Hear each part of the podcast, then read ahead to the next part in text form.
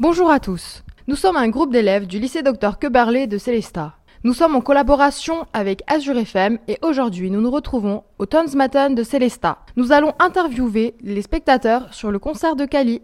Alors, quels sont les temps forts du, du concert? Ah bah assurément quand il est euh, monté, euh, quand il est rentré dans, dans la scène, dans le public et qu'il est monté jusque tout en haut, jusqu'au dernier euh, des, des gradins du, des Tanzmatten.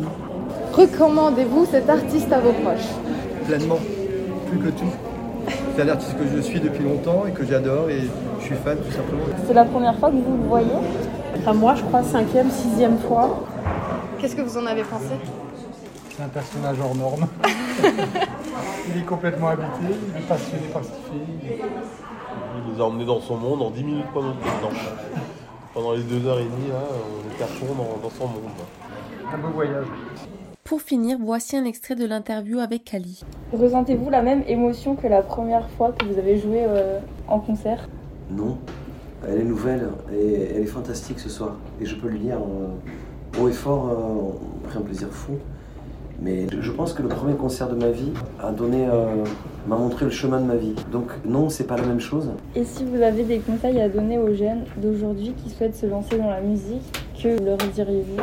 C'est qu'on n'a qu'une vie et qu'on a toujours des parents ou des proches qui nous conseillent sur notre vie en disant faut faire ça, faut faire ça. Moi j'ai eu le bac, j'ai eu un bac scientifique et puis après j'ai fait un truc de mesure physique et arrêté net parce que mon cœur me disait va sur la route chanter. Je savais pas faire ni de la guitare ni du piano ni chanter et mon cœur m'a dit si tu veux vivre une vraie vie heureuse fais ça. Et j'ai suivi ça donc j'ai beaucoup travaillé.